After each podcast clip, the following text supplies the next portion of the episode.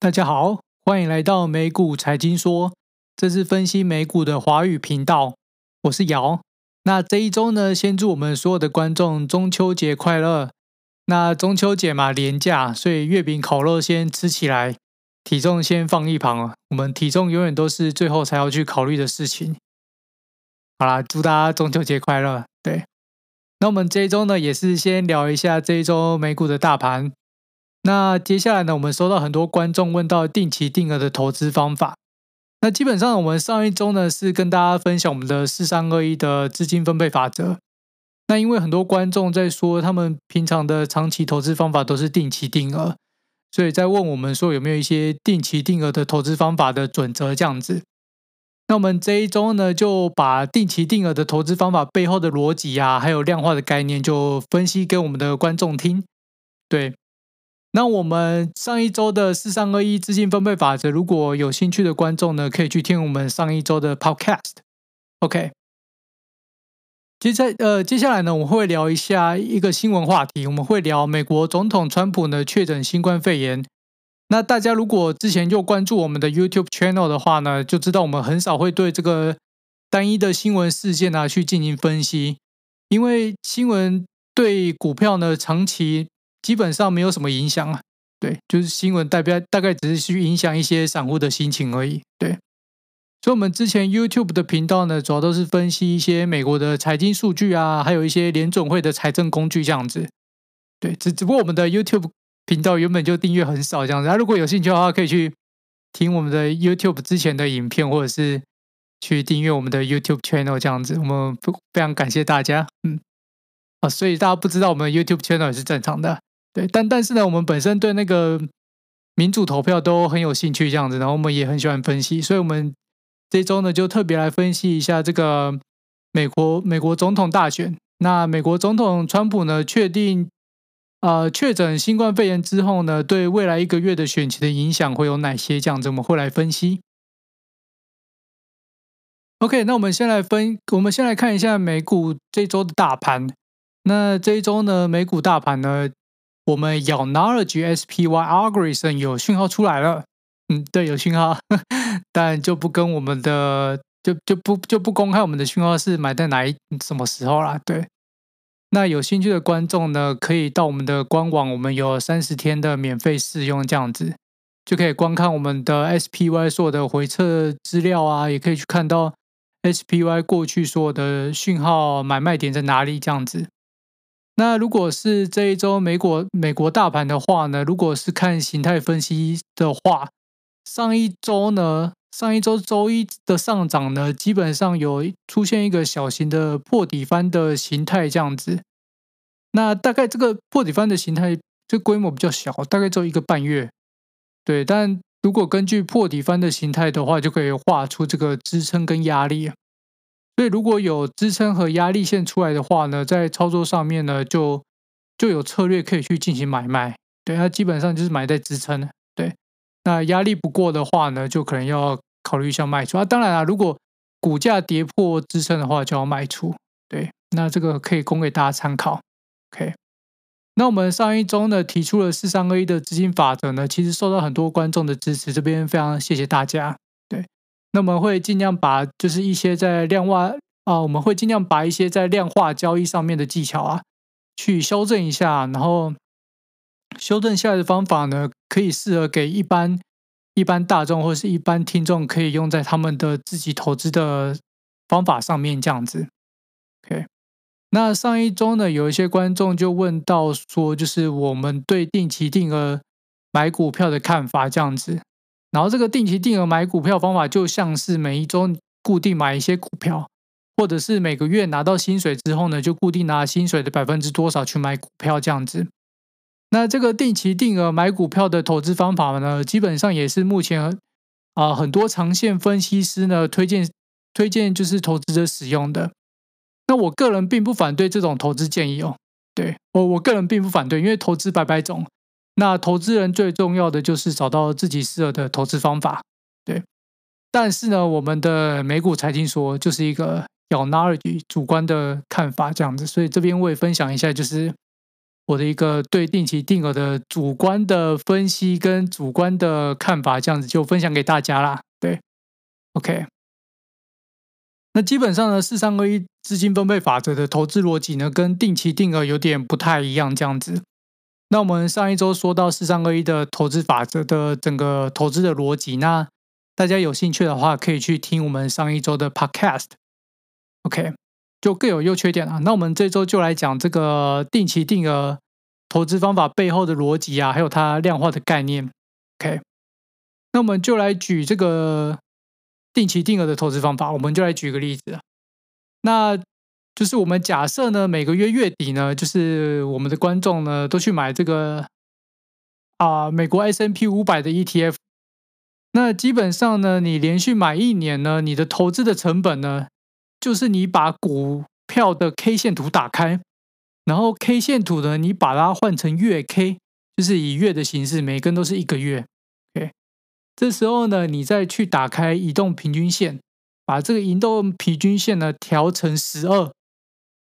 那这一个十二个月的银豆平均线呢，就是你的定期定额在过去一年的成本价。OK，啊，我再说一次，这边这边比较绕，然后可是这边蛮重要的。OK，我再说一次，假设呢，你过去呢每个月的月底呢，都固定拿钱来投资美国 S&P 五百的 ETF。OK，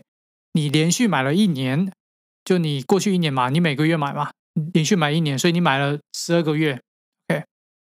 所以你的投资成本呢，就是你把股票线图打开，那股票线图呢，你把它换成月 K 图，就是每个每个 K 棒呢都是以月来做单位的。那再打开呢，移动平均线调成十二，那这一条十二个月的移动平均线呢，就是你过去一个月的投资成本。OK，这边有听懂？OK，有听懂的话，那我们继续哦。啊，没有听懂的话，再往前大概三十秒还是一分钟，就再听一遍。OK，那我们就继续哦。那移动平均线是你的投资成本的话呢，那就代表说这个移动平均线的乖离率就是 bias，就是你的过去一年的投资报酬率。OK 哦，这边也很重要哦，这边我也再说一次哦，十二个月的移动平均线是你的过去一年的投资成本。那十二个月移动平均线的乖离率，就是这个十二个月 moving average 的 bias，就是你过去一年的报酬率。OK，所以呢，你在使用定期定额投资方法之前呢，你就已经可以去估算说，你用这个方法用在哪一只股票，用在 S&P 五百的 ETF 上面，你大概一年的报酬率可以可以有多少？这样子，你就可以直接看出来，直接在你的 K 线图上面看出来。把 Moving Average 叫出来，调成十二，然后再把 Bias 的参数叫出来，也是调成十二这样子。OK，这样这样子应该没有问题。OK，所以呢，乖离率呢，基本上就是你的报酬率。OK，然后呢，你可以透过报酬率呢，你在使用这个方法之前呢，你就可以先估算说，你用定期定额呢，在过去一年呢，你的报酬率大概是多少这样子。OK，所以呢，如果你今天有朋友，跟你说，他今天每个月定期定额买哪一只股票，那你就可以立马帮他算出来，他在过去一年的投投资报酬率大概是多少这样子。OK，那说到乖离率哦，那乖离率它背后的意思呢，就是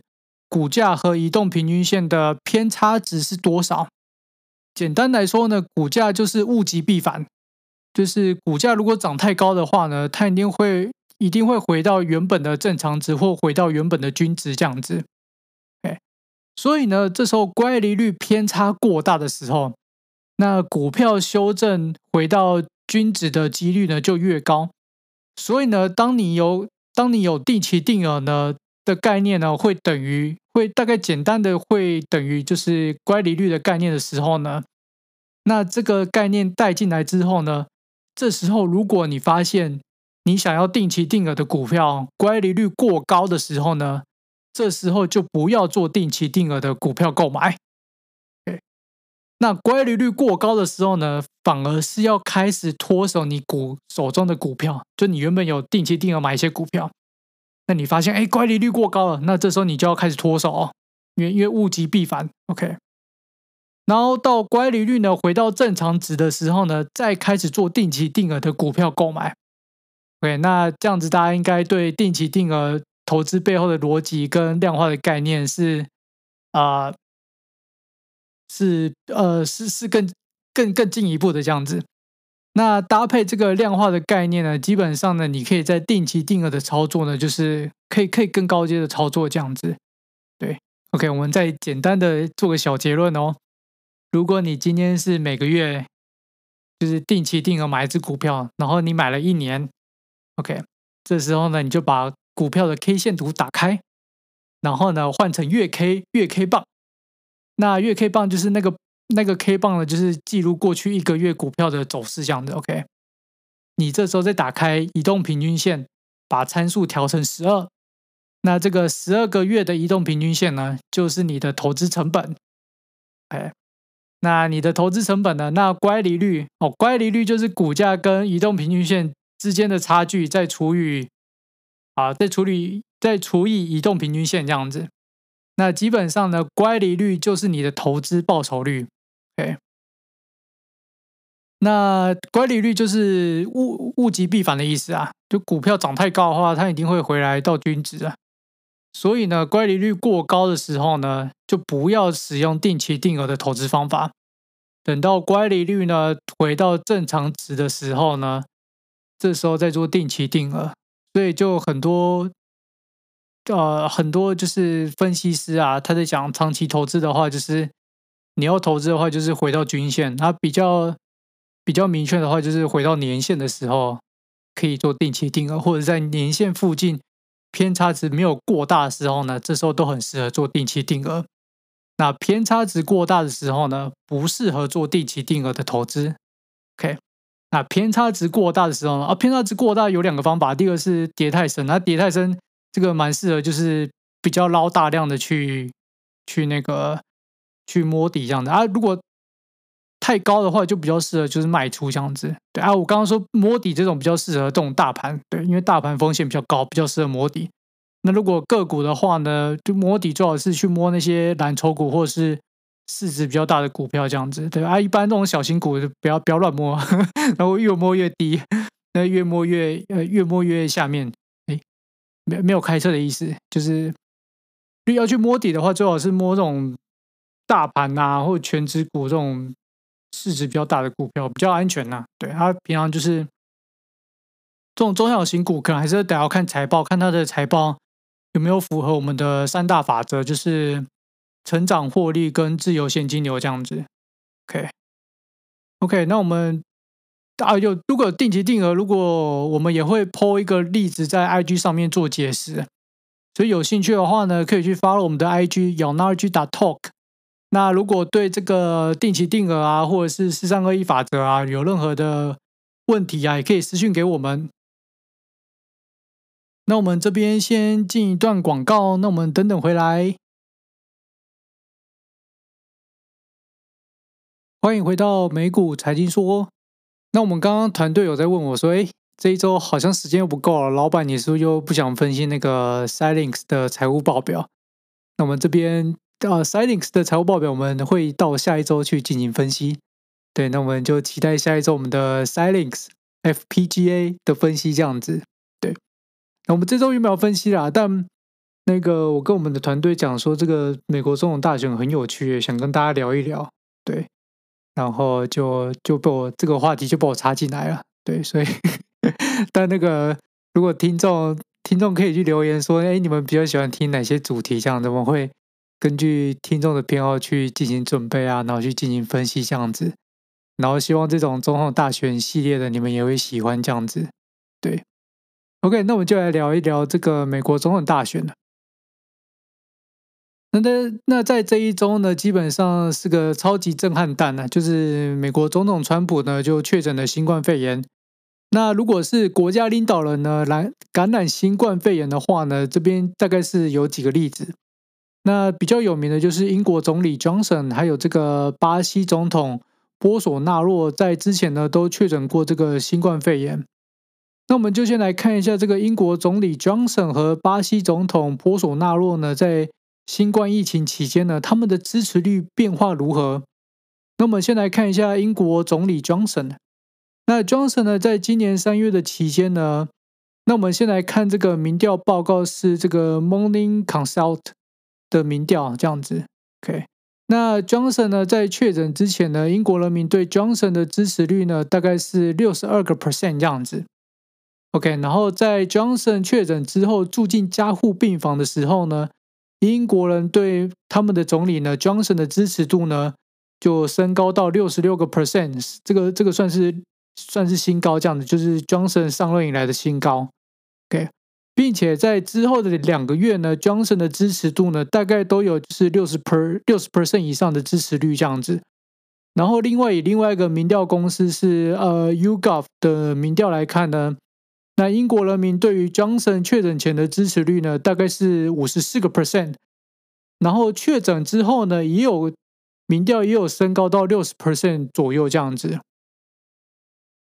所以呢，以 Johnson 的例子来看呢，其实啊、，Johnson 确诊之后呢，他的民调是上升的。OK，那我们就来看一下这个巴西总统波索纳洛，那也是同样的同样的民调公司，就是。Morning Consult 还有这个啊，Morning Consult 这家公司的民调这样子，OK，在巴西总统的这个波索纳洛呢还没有确诊之前呢，他的民调支持度大概是四十五个 percent。那确诊之后呢，他的支持率呢就是微幅的上升到了四十七个 percent 这样子。所以我们可以看到呢，英国总理 Johnson 呢和巴西总统呢波索纳洛呢，他们在民调上面呢。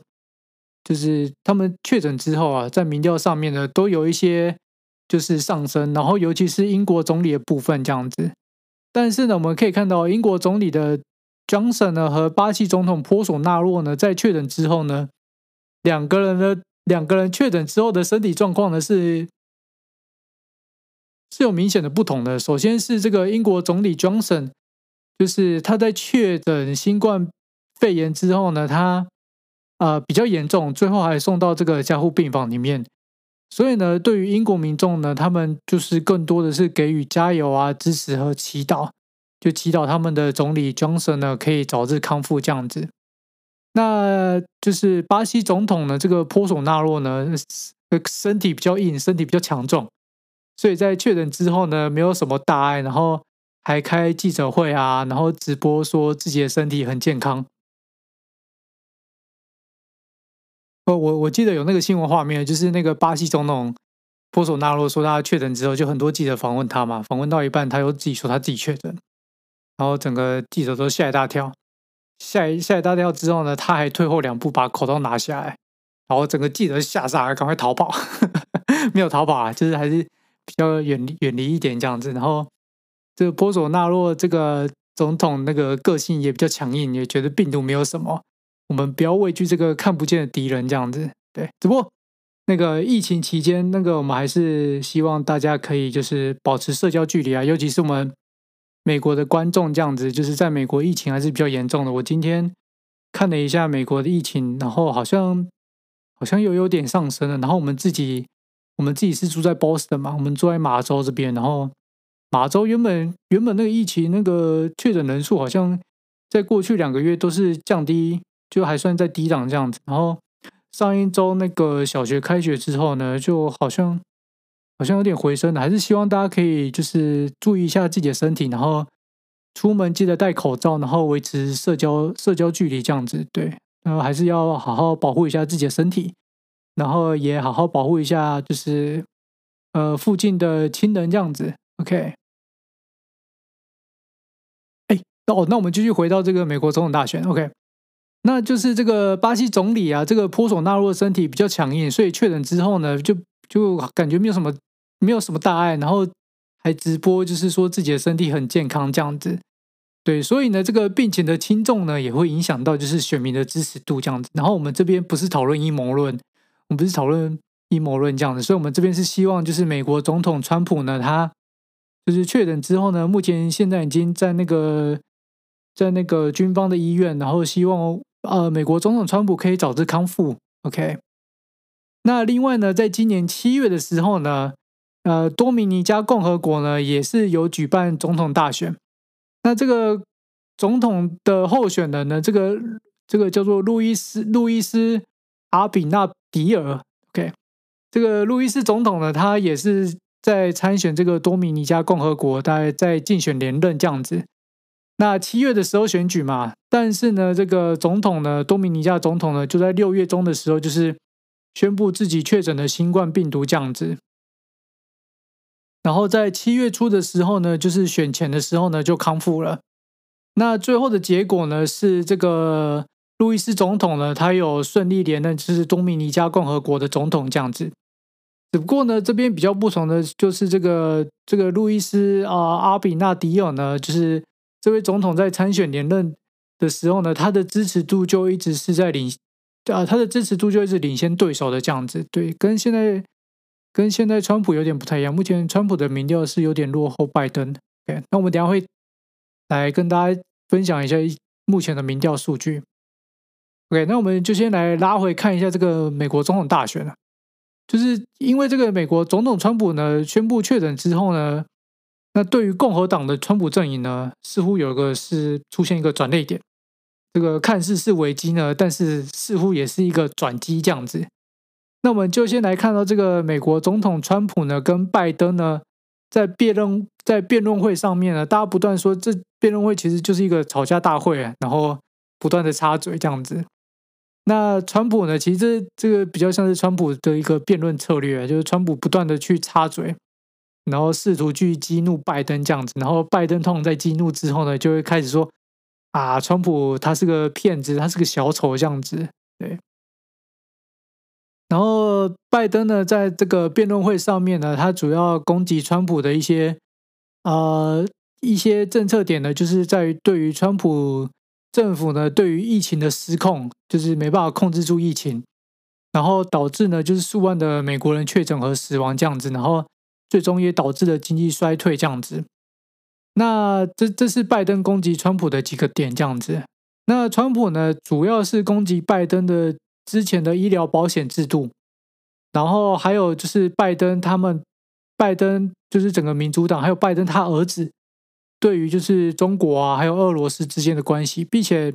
啊，呃，Trump 还是。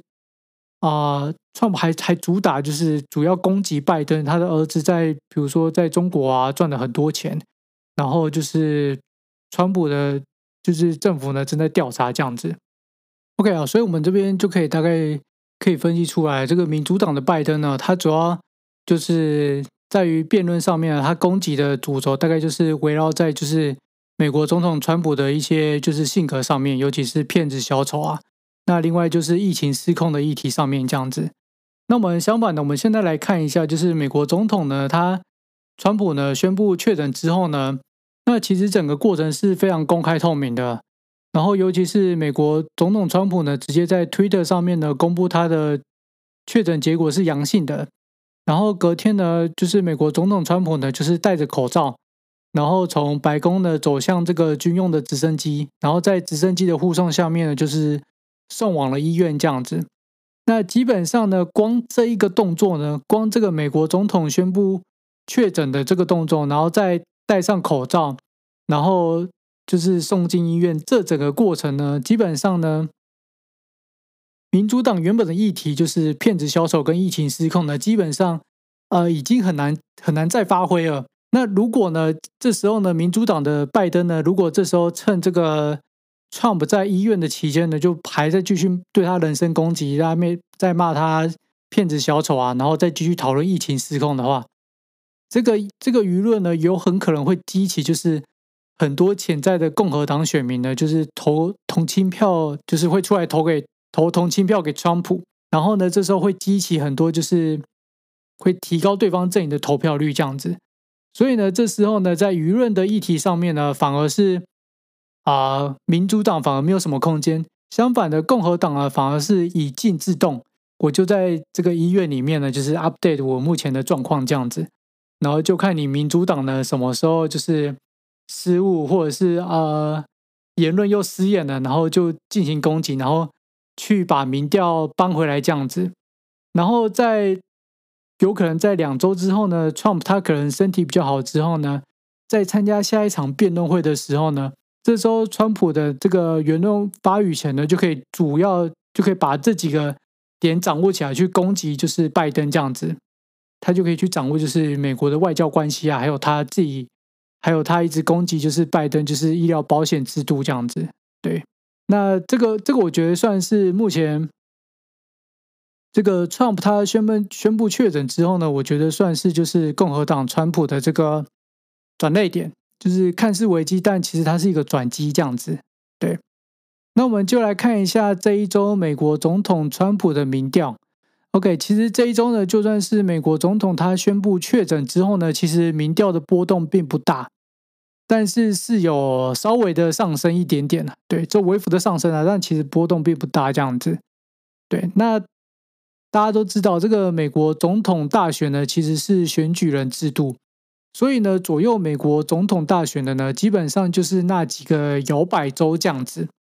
OK，那这几个摇摆州呢，就包括就是宾州啊、密西根州啊、威斯康星州啊、佛罗里达，还有这个北卡，还有 Ohio，就大概是这几个州会影响这个美国总统大选这样子。对，其他的都像是蛮稳定的，像。就是如果是以麻州来讲的话呢，这个麻州基本上就是民主党的大本营这样子。OK，那我们就先来看一下这几个摇摆州的这个民调。那这几个摇摆州的民调呢，这个拜登呢算是都是领先的哦，都是领先的哦。但是，但是在二零一六年的时候，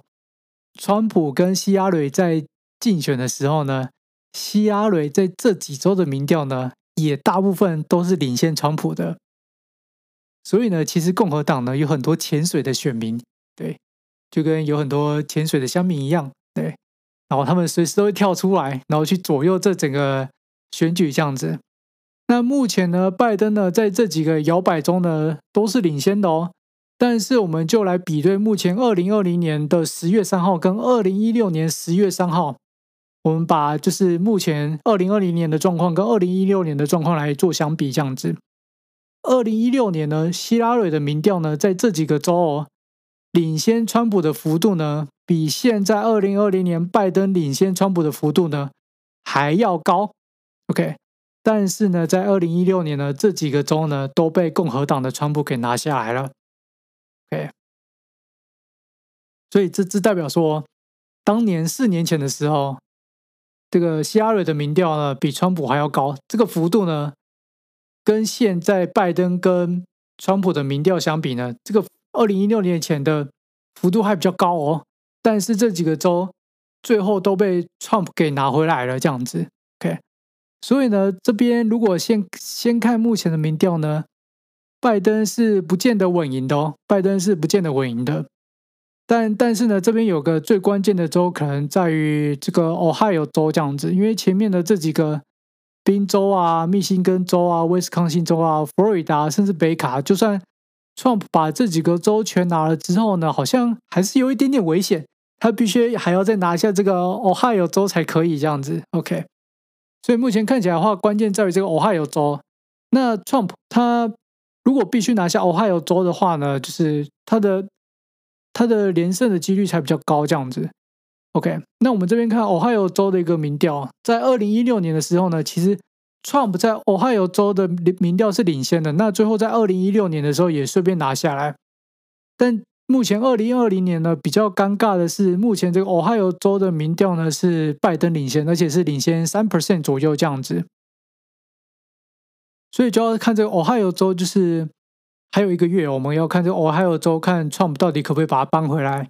然后拿下这个 Ohio 州这样子。就呃，这个州算是最关键的州，因为其他几个州呢，基本上就是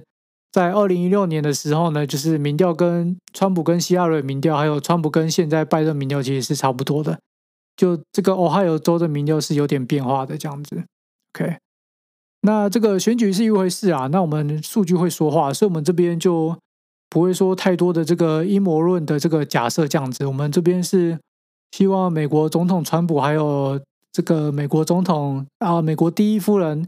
可以早日的康复，然后我们这边也很期待看到美国总统的第二场辩论会啊，不管是吵架啊，吵架也是一种娱乐性质，也是蛮好看的，我觉得，嗯。然后如果是有更深入的一些就是攻防战的话，其实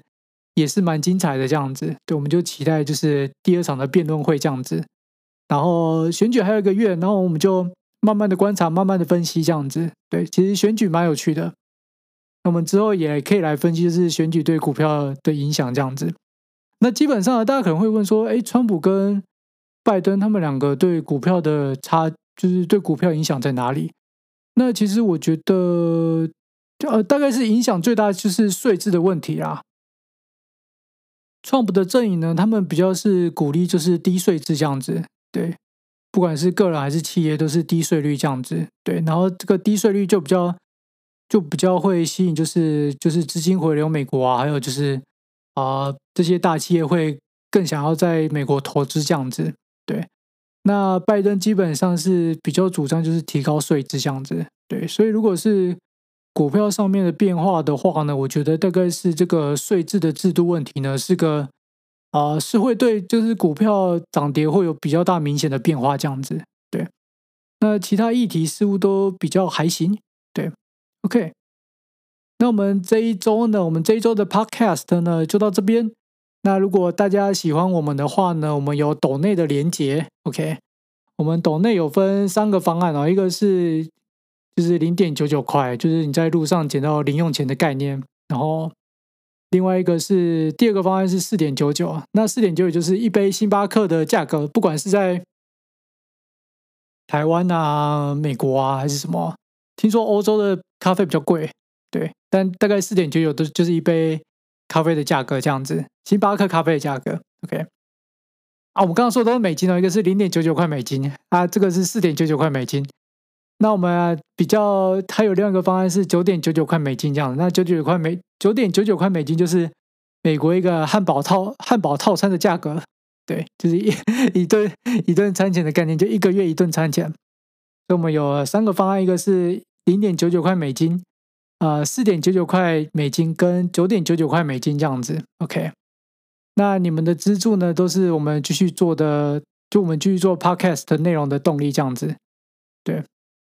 嗯，就希望大家可以给我们 donate。那另外呢，也可以 follow 我们的 IG，我们的 IG 是 yourknowledge.talk，然后可以跟我们在上面进行互动，可以留言给我们，或者是呃，可以留言跟我们说你们比较喜欢听呃哪方面的分析，像是比较喜欢量化分析，还是财报分析，